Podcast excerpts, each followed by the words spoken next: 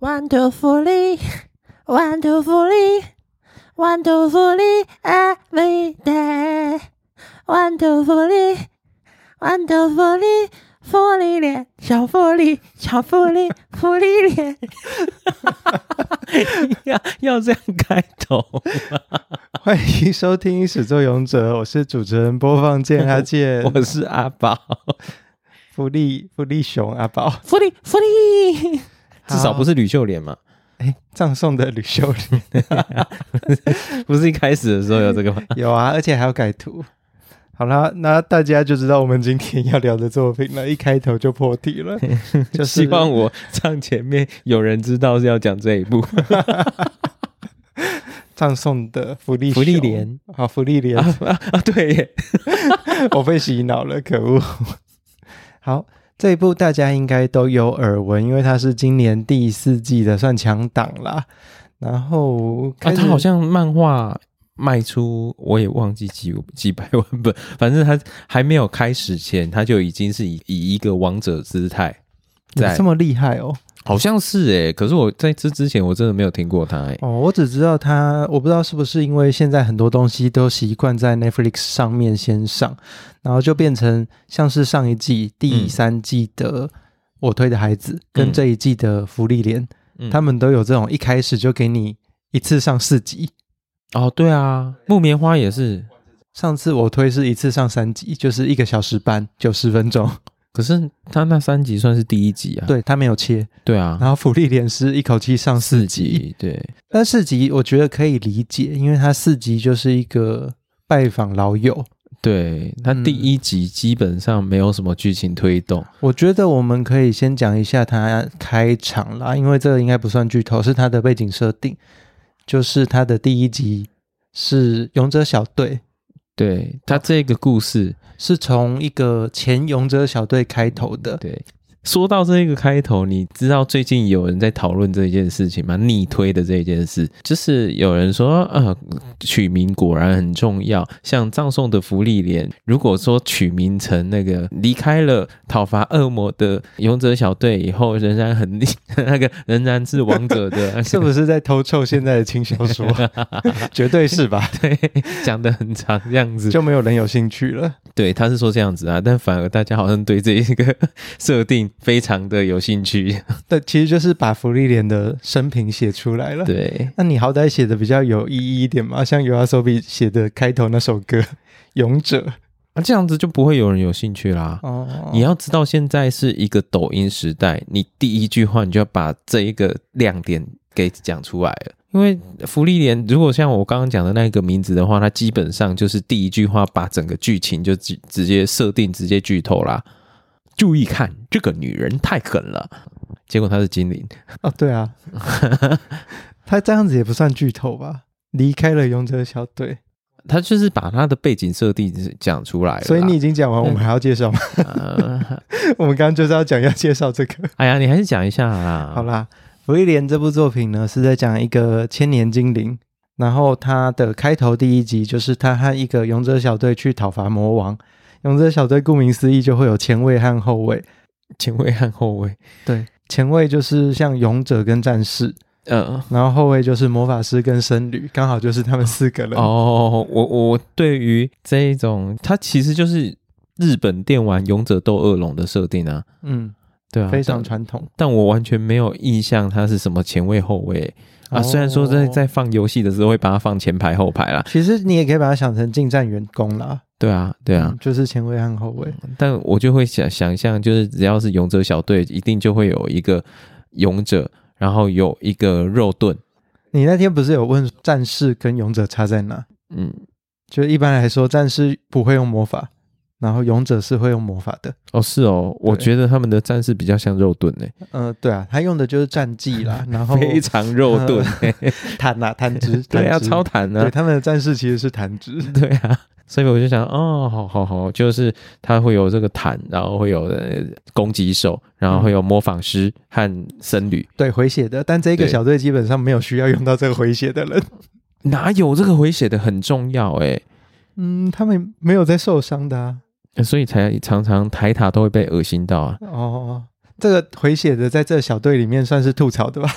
哎、欸，常常在喝酒，但是常常不务正业。对，嗯、但是他很厉害啊！他曾经有放过那一种魔法是啊，我们就在这个迷宫里面可以有三个月不吃不喝的、欸哦。对，他的魔法力是足以支撑三个月的饮食的。对呀、啊，而且他的魔法力，嗯嗯，这待会我们再细细的聊剧透的部分。对啊，五百年的都比不上他呢。好，就是你觉得有需要讲这几个人的名字吗？因为后面还会用到吗？嗯，呃，既然他们、啊、会他们三个也被福利莲给葬送掉。对，刚刚有提到福利莲是一个千年精灵，但其实人类是活不了这么久的，所以他们在讨伐完魔王之后呢，就隐退了嘛。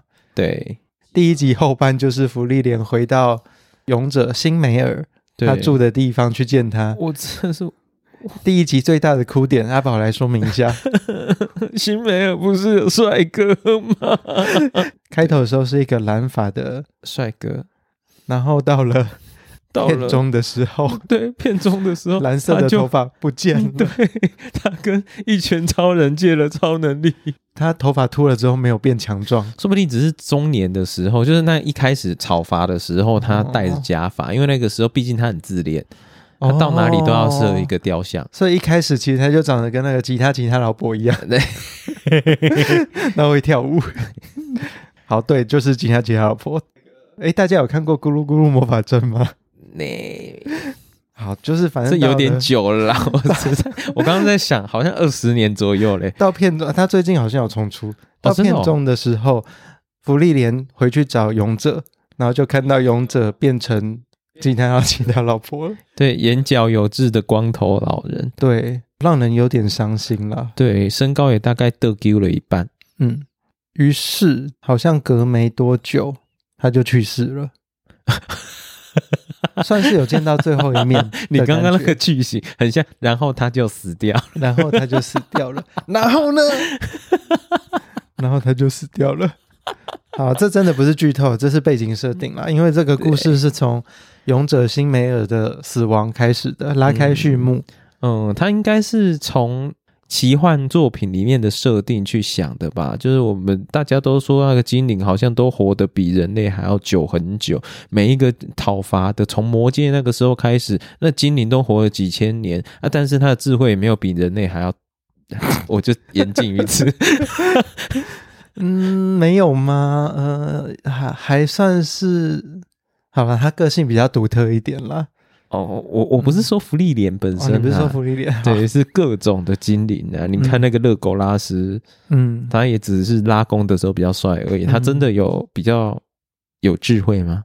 嗯，好像还好，就他们都保有天真纯洁的童心，是他们是跟森林融而为一的。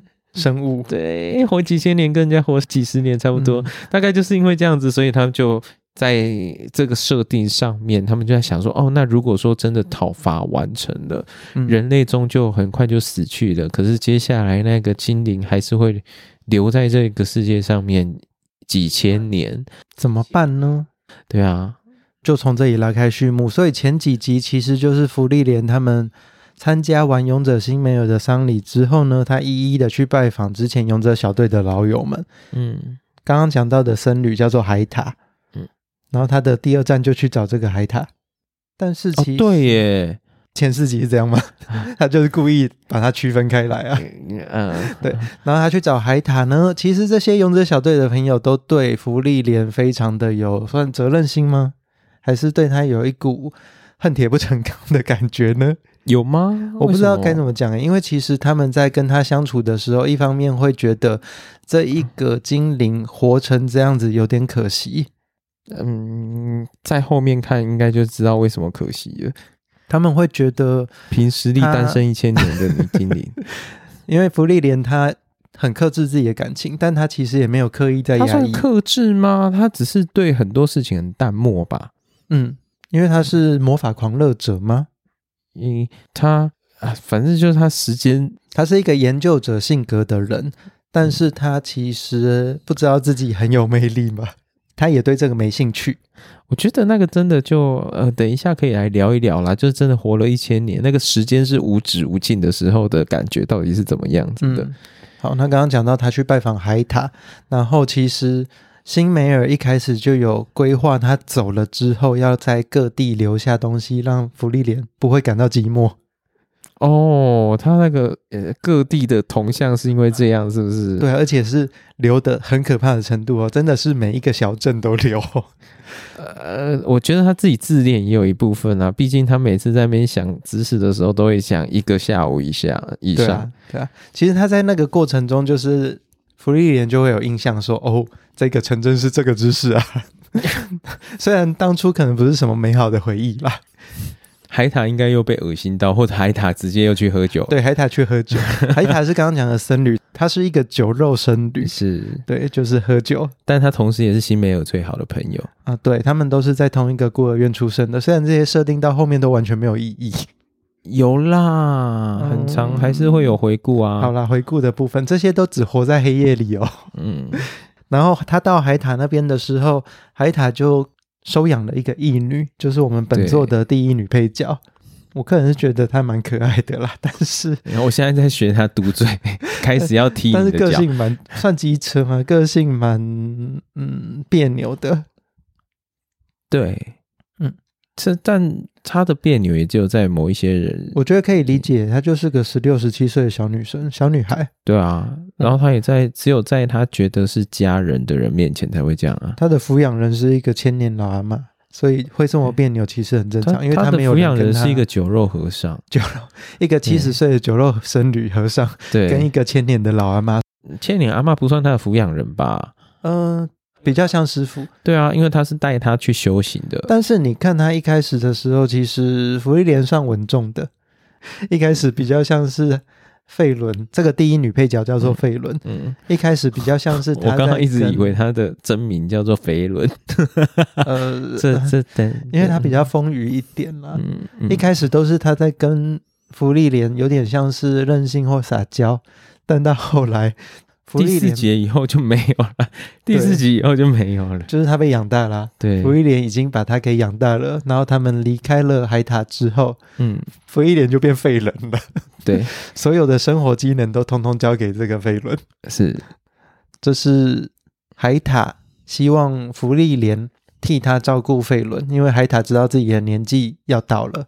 没办法再照顾太久，所以他就用一个托孤的模式把费伦交给了芙莉莲。嗯，而且费伦其实还蛮有魔法天分的哦。对，他知道芙莉莲是喜欢钻研魔法的人，就故意让费伦去算是帮助他或陪他。嗯，这是他们的小小的心机。那第三站就是他们第三个队友，第三个队友难得不是短寿种，他们里面有分短寿种跟长寿种。嗯，那短寿种讲的就是人类。长寿种就是矮人或者是精灵。目前除了矮人、精灵之外，还有魔族也是长寿的，但魔族比较不一样。等一下再讲。哦，魔族它有一个寿命的概念哦。魔族好像没有，因为魔族其实就是黑暗元素、黑暗的魔法元素聚合在一起的生物。对啊，好像没有听到他们在讨论他们的寿命会是怎么样子的。嗯，因为他们看到的时候就是直接消灭。对，嗯，对。然后他们第三站到这个战士叫做艾然，对，或者艾泽，艾泽，艾泽，对，他们里面每一个人的名字都是德文，嗯，所以会德文的人可以来教我们怎么念。刚刚我会有一点搞混，就是因为他其实艾展在第一话应该就有登场了，就是当他丧礼的时候有登场。对啊，就是当福利莲说还是我呃，就是要重新到每个地方去看看。是不是他最后是这样子决定吗？我已经太久远了，有点忘记了。嗯、但就那一个时候，就问艾赞要不要跟他一起出发？有啊有啊有啊，因为他知道他跟他一样是可以活很久。然后艾赞就跟他说，他是个老骨头了。对，但其实根本没有差，他根本就他是一个从可能五层楼掉下来都不会有事的怪物。可能就是因为这样子，骨头很老吧，哦、很硬这样子。对，海獭又被恶心到了。对，海獭，我就说它是盾嘛，根本没有僧侣存在的必要。对，那就像是海獭有养收养了一个魔法师的孙女一样，艾森也有去收养一个战士的小朋友，他是被捡回来的孤儿吗？好像是，但在遇到他的时候，其实艾森根本就不在身边啊。他是跟艾森就是闹别扭，他逃到别的村庄去。我觉得是。艾森一开始是你知道，他故事里面有说，艾森跟海塔两个人一直有在写信给对方，然后他考不好是看到哦，他收养了一个小孩子，那我也来养，然后两个人就各收养了一个小孩，然后这样有一点指腹为婚，是不是？欸、有有一点那个感觉。到后来，Oh my God，他收养的这个小朋友战士是要接承他的衣钵，他好像有被称为是。大陆最强战士，哎哎哎，那个是那个、哦，对，大陆最强战士了。然后他就收养了这个小朋友，叫做修塔尔克，嗯嗯，要教他所有的他毕生绝学，嗯，但是但是海塔没有叮嘱那个艾赞在收养的时候要检查一下小鸡鸡吗？不是啦，为什么一直扯到那个？反正就是。芙莉莲跟费伦去旅行到第三站，就是去找艾森的时候，刚好这个修塔尔克跟艾森吵架了，嗯，所以他并没有在一起。但是艾森还有另外一个任务，就是传递呃天国的存在。艾森他有另外一个任务，就是要把天国的存在，就是另外一个世界的存在传递给芙莉莲啊。他们在写信的时候。海塔有跟他说，他会先去另外一个世界了。那其实另外一个世界，在这个福利莲的世界观里面是真实存在的。福利莲去找艾森的时候，艾森说请他跟他一起去森林里面，嗯，去找寻大魔法师的书。嗯，我记得，嗯，他师傅的书，对，然后他们就去搜寻了一番，嗯，然后这时候其实芙莉莲才慢慢的想起来，可能他早就知道，但故事在这边才提到，芙莉莲其实小时候就住在这边，然后这个森林是他跟他师傅一起住的，他师傅就是传说中的大魔法师，嗯，是人类啦，对啊，但是是一千年前传说中的传说魔法师，嗯，然后这个时候费伦因为。很急着要走，他不想要在这个地方找这一个大魔法师的墓，嗯、是一个墓穴，找个三五年，嗯、所以他就很快速的找到了这个大魔法师的旧居，就是芙莉莲跟魔法师一起住过的地方。嗯，一走进去之后，他的师傅魔法书就翻开在和死者对话的那一页。嗯，结果芙莉莲走进去之后，看着那本书若有所思的样子，出来的时候，艾森就问他说：“找到了吗？”他就说：“有，师傅。”很恶劣的，我一进去就翻开了那一页，就刚好是那一页。那一页就是写说，他师傅真的有去过另外一个世界，曾经到这个灵魂长眠之处，嗯，和他过去的朋友、战友们对话。然后，嗯，艾森就鼓励芙莉莲说：“去吧，你和辛梅尔两个人都有很多和对方没有说出来的话，你去那个地方看看吧。”芙莉莲就想说：“既然我有无限的生命，反正也没事，就来。”踏上这个旅途哦，费伦也有一个想对话的对象啦，所以他们就一同踏上了去这个灵魂长眠之处的旅程。这是故事的开头，啊、前四集就大概是这样啊。我怎么完全不知道这件事？还是我那一个时候就是想说，我看过那个动画，所以我漫画就没有看。你有看到他去那个树洞里面那一段吗？哦，就是完全没有回忆啊。好，我就说为什么我会完全没有印象？因为我一开始的时候是看动画。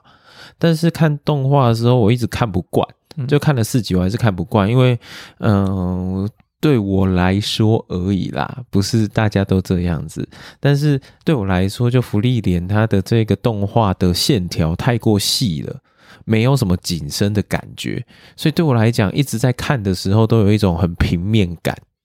嗯，好像每一个人都是在平面上面的，然后芙丽莲的脸也看起来很胖，啊，辛美尔也很胖，就一大堆的人就是全部都是平面的，所以我就看起来觉得不是那么舒服。后来才去看漫画，然后漫画看的时候，我就觉得哦，那个画风是我喜欢的，所以我就是。追漫画，所以我觉得在这中间可能就有那一段。你再回去翻一下，我觉得可以理解啦。因为我自己在看的时候，我觉得动画版的线条是偏细窄的，然后尤其是他的呃和费伦对打的第一个大魔族那个石魔，他、哦、的脸有够难看的。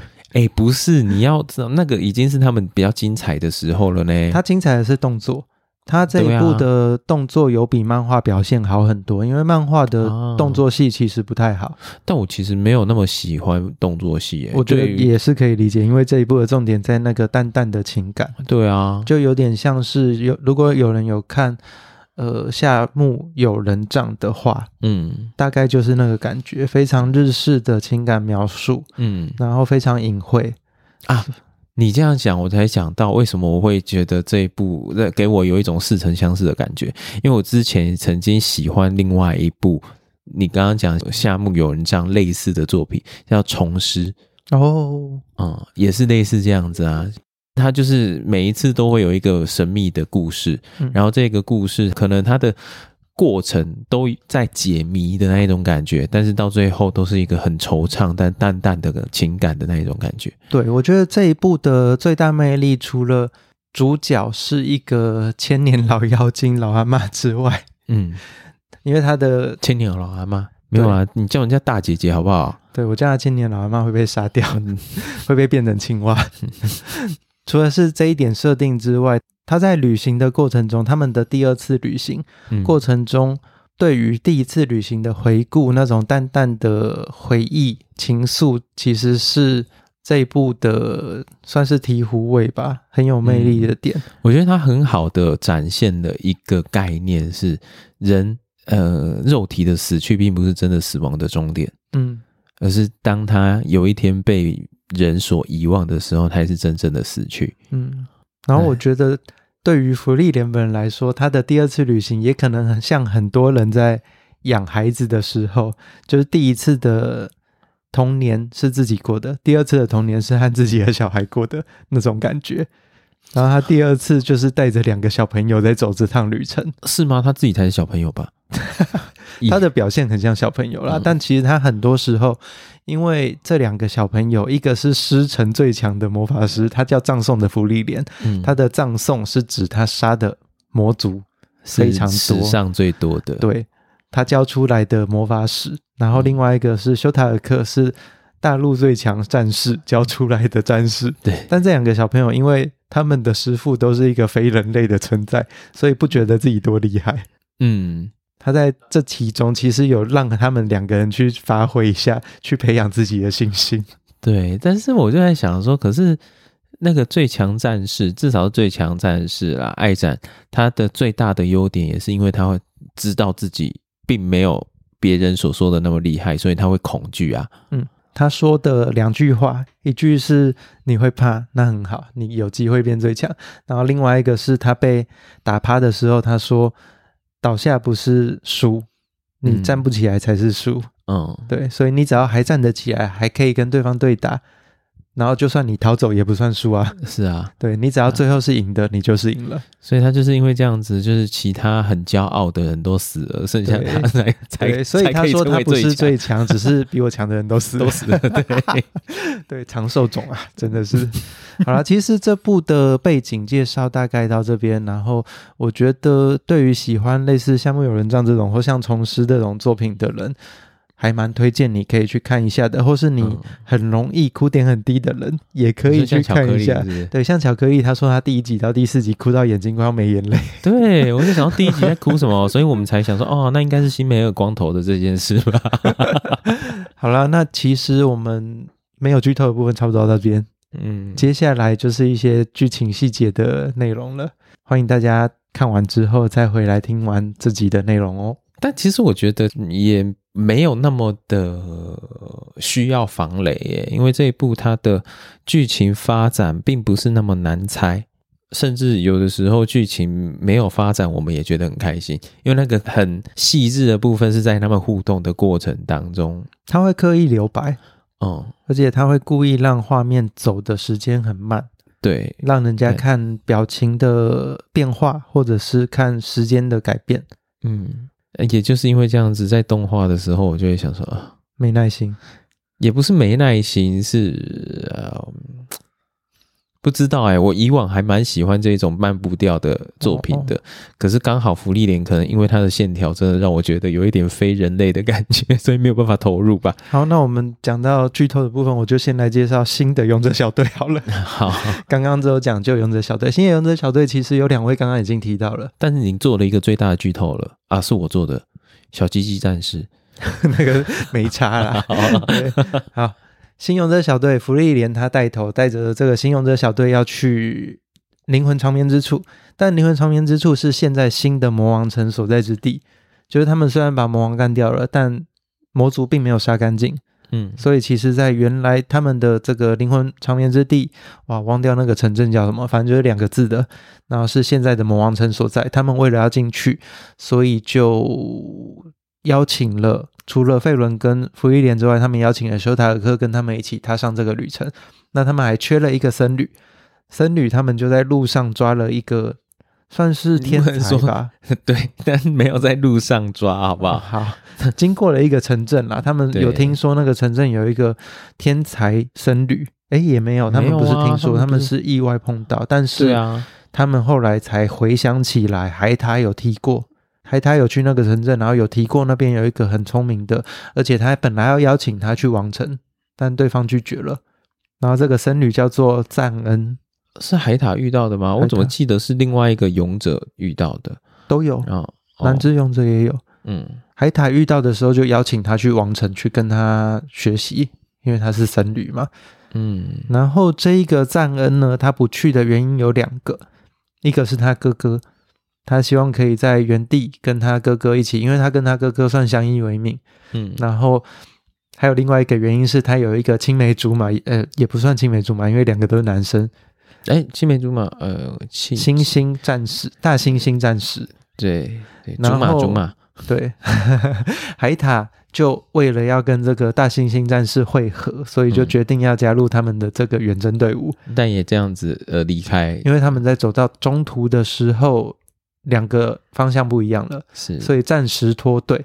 对，但是福利莲还是把这个僧侣的位置保留给赞恩。是，基本上他们也不需要僧侣啦，跟前勇者小队一样。对，根本不会受伤，可能也就只是一个喝醉酒的大叔这样子，是一个喜欢大姐姐的大叔，喜欢御姐。这个赞恩他的癖好就是啊，队伍里为什么没有性感的大姐姐啊？对，然后这时候福利莲就会站出来说：“有啊。” 嗯，我是觉得难怪张恩会想离开。可以稍微讲解一下，芙莉莲的配音员是安妮亚的配音员。哦，是，对，嗯，同一个角色。嗯，虽然他用的声线不一样，但呃，大姐姐好像有点不搭啦。嗯，大家如果看福利莲的角色，也大概知道不大搭啦。嗯嗯，可能费伦还双马尾妹妹的感觉。对对。嗯好，这是信用者小队。信用者小队可能还有一个隐藏的队友啦。谁？就是断头台的阿乌拉。好，有看作品的我应该不用多说明了。没看作品的人看二创应该也都会看到这一个新的角色。没有，我真的觉得那个就只是因为他是呃五百年的大魔族，五百年的大魔族这一点好像也可以来讨论一下。这是要吐槽的部分吧？我节目。一定要吐槽一下吧，很久没有吐槽会被人家笑哎、欸。哦，叫什么始作俑者？没有这个大家都都在那边算啊，他跟海塔的魔力量好像差不多。对啊，海塔不到 七十年就可以 追上五百年的大魔族，到底在求什么、啊？对啊，你修炼五百年，你到底五百年的嚣张什么？甚至阿阿乌拉刚刚讲到的阿乌拉是他们在这个整个故事里面第一个碰到的大魔族。所谓的大魔族，七风贤。好了，刚刚讲说他们遇到的第一个大魔族，好像其实不是，因为第一个是使用研究杀人魔法的，其实就是啊、哦，就是一般普通攻击魔法，普通攻击魔法。因为这个杀人魔法后来被福利莲学走，然后交给全世界的人类，是，而且还优化成特工队魔族，所以他才用这个特工队魔族的杀人魔法来杀魔族。那一只才是第一个大魔族，但是阿乌拉之所以这么的被大家喜爱呢，我想是因为他们到那一段的时候是第一次有遇到强敌的感觉吧。其实也是第一次介绍魔族这个概念出来，哎，嗯，他们那边有两个点是我觉得是整个作品蛮重要的核心，嗯，一个就是魔族其实就是会说话的魔物，嗯，他们说话的原因是因为他们为了狩猎，是需要欺骗，就是用来欺骗人类。的，是。基本上他们讲的任何语言都是不值得相信的，嗯。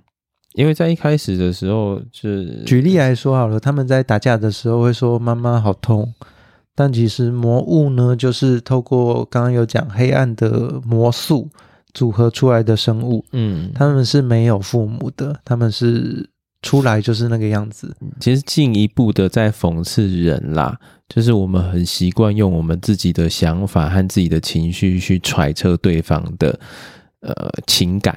嗯，然后我们会觉得对方跟我们拥有一样的情感的时候，我们会对他有恻隐之心。但其实我们根本就可能是不同的种族，嗯，我们的需要根本就不同，目的也不一样，只是我们在使用着同一个工具而已。嗯，芙莉莲可能也是这个部分比较有所缺乏，所以杀的特别起劲。他有杀的特别起劲吗？有啊，他说魔族就是直接杀掉啊。然后刚刚有讲到的第二点，这个故事的核心也是在这边剧透的，就是福一莲跟费伦从头到尾都在隐藏自己。嗯，就他们为了要从头到尾都在演啊。嗯，对啊，就为了要赢过会欺骗人类的魔物，他们也在欺骗魔族。嗯，他跟费伦都有刻意的压制自己的魔力泄露。嗯，他们从头到尾都在用宁啦，就是用猎人的概念来讲的话。绝啦，绝啦，绝！对，你是要观测的，对。但他们把他们的魔力魔力的输出可能缩减到十分之一，对，泄露出来的量只有十分之一，来让魔族觉得对方很弱。嗯，这一点也是因为魔族他们是一个会依靠对方。魔力量泄露来判断对方强度的生物，对，然后他是透过这样子来判定他们的位阶高低的，所以不会有人傻到把自己的能力值压抑，压抑住。有的话也是暂时有目的性的，就是可能狩猎之前不要让人家发现，嗯，因为里面的魔法师都会魔力感知这个技能。嗯嗯，然后阿乌拉在这一段最有名的就是他把芙莉莲算抓起来了吧。嗯，之后他有一个神器是天平，嗯，那个天平的能力是你把你指定的对象的灵魂放到其中一边，自己放到另外一边，然后两个人判断魔力值，嗯，由天平来判断，魔力值多的一边就会变成绝对的，魔力值多的那一边就可以绝对的命令另一边，对，统治对方，然后他这时候就把。芙莉莲的灵魂给抓上去了，然后就很唱秋说：“ 呵呵呵，我可是五百年的大魔族呢。”然后就啊，怎么可能呢？我觉得那个 会被大家笑，是因为那真的是太、太、太俗烂了。每一步都会这样啊！而且他也不想一下，福利莲活了几千年呢，他不晓得啊。福利莲在跟他打架，大家哎，好像没有人知道福利莲的师傅是千年前的。对，没有人知道啊。对，他就只是想说那个只是打赢，所以他可能以为芙莉莲只是个几百年的小屁孩。嗯，因为看起来很像几百年，他自己也五百年而已啊，在那边呛球什么，而且还赢不了海塔。一直讲海塔原因，其实是因为我们透过费伦的。还有芙莉莲的印象，可以看到海塔的魔力值，其实那个宽度放出的魔力的宽度，嗯，好像其实跟芙莉莲压制住之后的宽度差不多。对对，其实也海海塔自己说的啦，自己也有讲到啊。对，然后跟阿乌拉比，好像也只差一点点，输不到哪去。嗯、对，所以从那个之后，五百年的大魔族就变一个笑话。对。欸、不是啊，海塔，我记得那一个时候他是说那个芙莉莲他压缩魔力的那个量是比他还要再少的，对，所以就变成说海塔其实是比五百年的阿乌拉还要强，有可能啊，有可能比他还要强。好了，就是刚刚岔开来讲阿乌拉，就是这段算蛮值得吐槽，也算是 敌敌方的间谍，对，算是动画目前的重点之一啦。那我们回来讲新的勇者小队。哦哦，是哦，我想说讲讲到阿乌拉，应该要讲一下他的那个吧，他的设定，他不是七崩弦吗？对，就是魔王底下的七个呃最强的魔王军。对的领头，所以之后还会出现其他的。七崩险有十个人是很合理的事情了。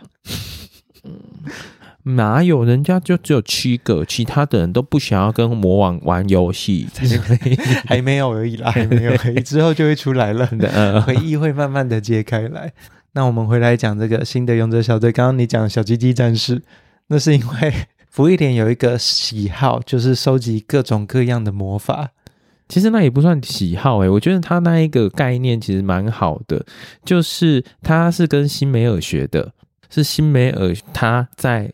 每一次接到村庄的请托的时候，他都一定会跟别人要求酬劳。嗯嗯，所以福利莲也学他这样子。那他为什么会想要要求酬劳的原因，是因为当对方请求的对方有付给他酬劳，不管那一个酬劳是多微薄，但至少对方都有在这件事情上面付出了一些事情，所以他们两边的地位才会是平等的，互不相欠。对。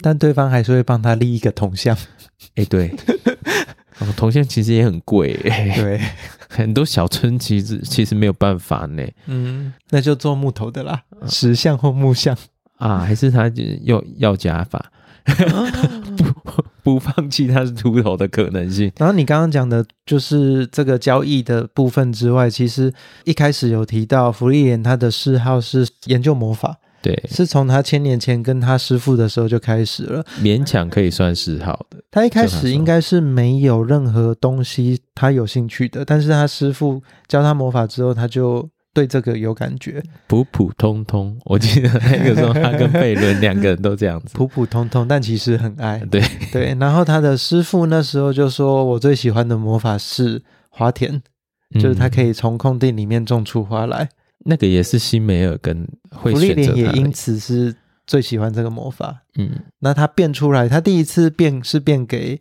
他的勇者小队，就勇者小队的朋友看。那时候他其实也觉得这只是个无聊的把戏，嗯、没想到辛梅尔就对他说：“你以后可以把这个种在我的坟前。”对，嗯，他就跟他提出这个要求。然后其实就我觉得在这个地方。呃，我想提一下时间的概念呢。就我觉得，对福利莲来说，好像跟这些人一起在旅行的时候，他的时间才有在走动；或者是在跟师傅一起过的时候，他的时间才有在动的感觉。不然，其实平常他自己在研究魔法，或者在学术研究，在收集东西，好像他的时间都是静止的，他没有活着的感觉，他不像生物。因为他的时间本来就可以说是无穷无尽的，或至少是没有人知道那个镜子是在哪里的。嗯，所以你觉得他这样子算是活着的东西吗？我觉得活得很没有目的或没有意义。嗯，如果说这要拉回到心理学来讲的话，他跟勇者他们之间，为什么这一部里面有这么多的让人家觉得是很经典的、很隽永的部分？其实就在于这两者的差异。当我们意识到我们的生命是有尽头的时候，我们才会很努力的想要去做些什么。哦，我突然有一个可以回应的，嗯，我在英国念书的时候，因为我知道我。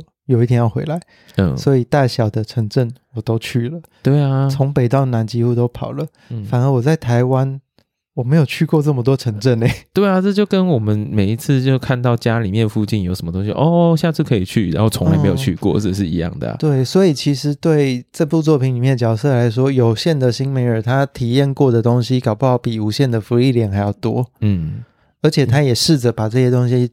交给福利莲，是让他去体验这些，所以福利莲是在认识到有限的生命的时候，他才体认到哦，原来活着的感觉。对，然后那个活着感觉，就是我们必须要一直不断的去体验很多很多的事情，嗯、跟别人建立一个有意义的连接。然后你看到他那个扑克脸，嘴角稍微上扬的时候，你就觉得哇，终于不太一样了。嗯，嗯他其实蛮容易上扬的、啊。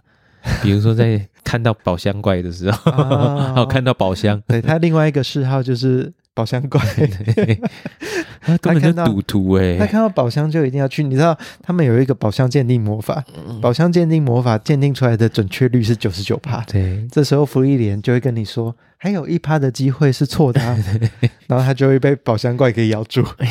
耶，果然是个赌徒。费伦要往里面推，不行啦。因为用拉的会扯到那个 他的肉，是吗？我觉得费伦单纯就只是为了 要让他被扯到，学不会教训。对，他们对付宝箱怪的方式是往内推，然后碰到那个宝箱怪的可能扁桃腺，它就会吐出来。吐出来。这时候费伦就问弗利莲以前怎么做的，他就说从里面把它炸掉。好可怕、哦！但炸掉应该是会弄脏身体啦，所以他就没有这么做了。哦、不是，是弄脏身体以外，费伦他们的身体也会被弄脏哦，所以才是让福利莲一个人在那个兔里面，很恶心感觉。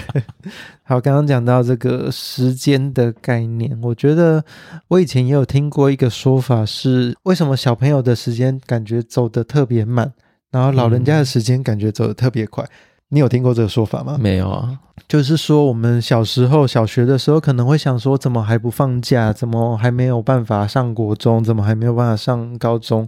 会急着想要赶快长大。嗯、但等到我们已经出社会，或者像我们两个可能快接近四了，就会觉得，看为什么才刚躺下来，就又到上班时间了？我不是才刚回到家吗？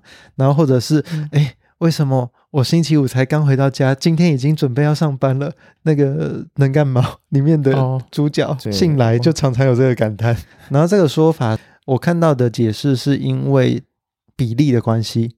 对小朋友来讲，他们的一天在他们的五年的生命里面占的比重非常的多，但对于成人来讲，一天二十四小时在我们可能四十年的时间里面微不足道。我觉得这个说法完全。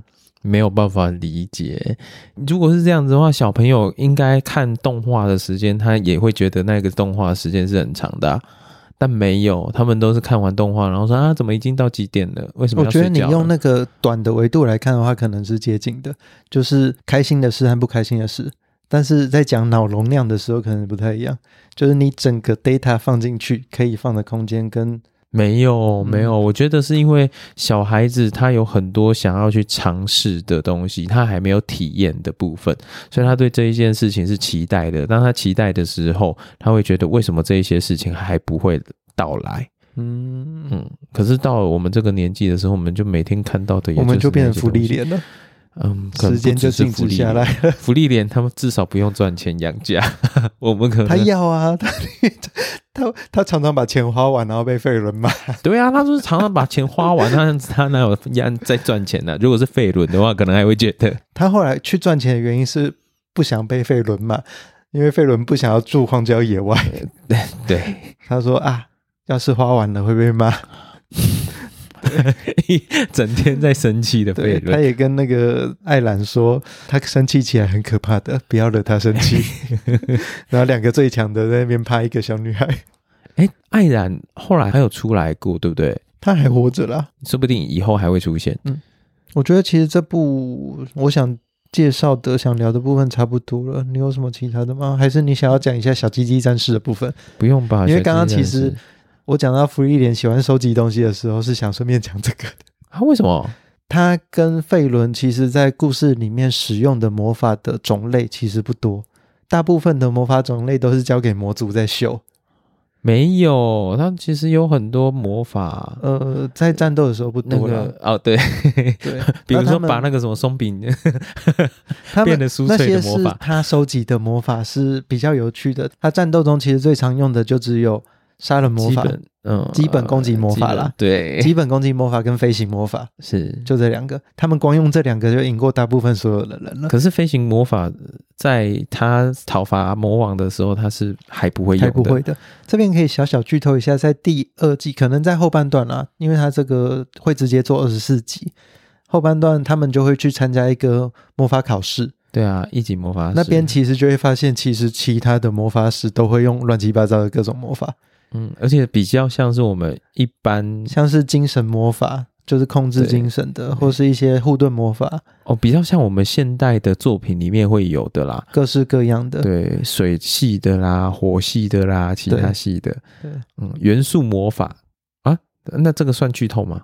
一点点啦，哦，是哦，你刚刚提到那个有趣的魔法的部分，像是除锈魔法，一些家务魔法。嗯 他们可以很快速的把铜像上面的锈除掉，或是我们刚刚提到新梅尔喜欢的花田魔法。嗯，还有一个最重要的，为什么是小鸡鸡战士的魔法？费伦学的第一个奇怪的魔法，他们去镇上帮忙人家解决问题之后拿到的魔法。嗯，所以费伦才会学到。嗯，是看穿衣服里面的样子的魔法。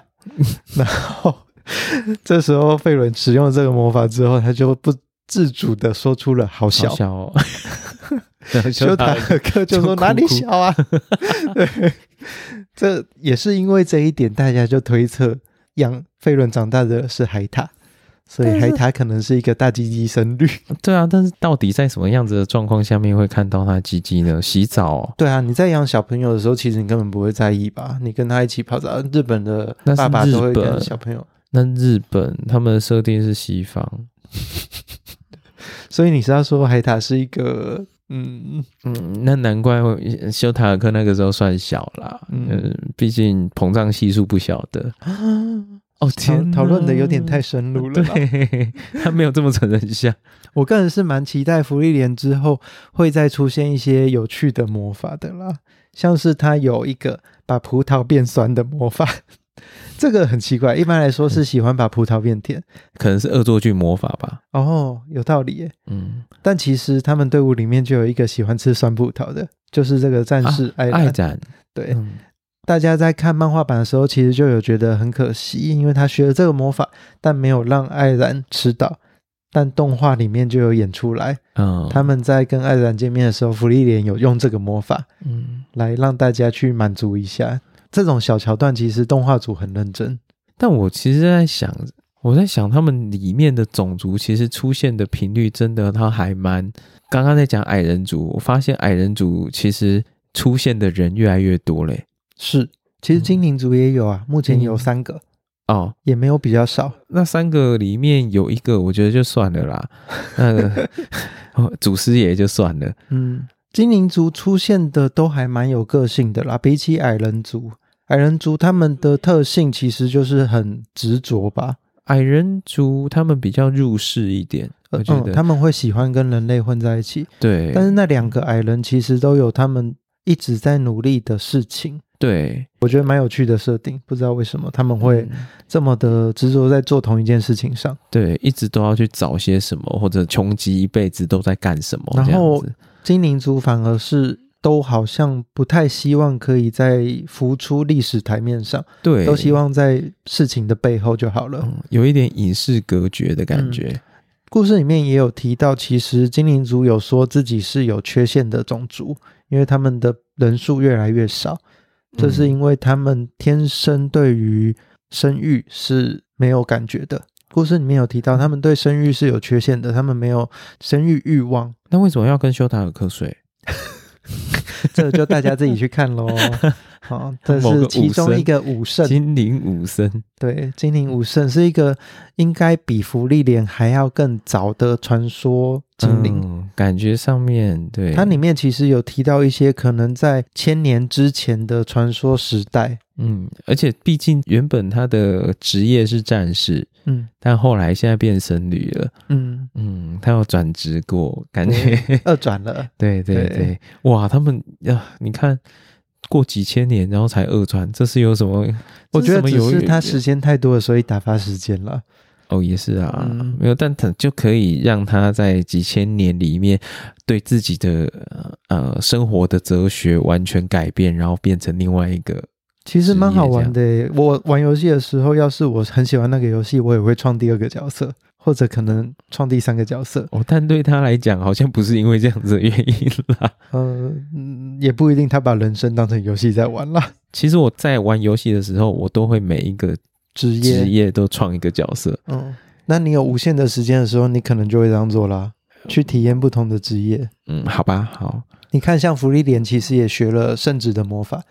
他也有去试着了解一下女神魔法是什么东西，但他后来发现他用的时候的效益是低的，所以他后来没有再去钻研。嗯。但是女神魔法跟圣职魔法，我觉得是不大一样的，它不是只是专职于治疗这样子而已。嗯，但普利莲都学不太起来。他说他会用，但是效果不好，因为他没有女神的祝福。大部分的魔法使都用不好啊。嗯，现在目前用得出来的，好像就只有那个对精神控制比较，因为他们的女神魔法先决条件是要有被女神祝福。嗯，对，所以其实没那么容易。而且那个女神的概念其实还不明确，作品里面还没有讲。对，对，后面也会出现一些女神魔法跟其他。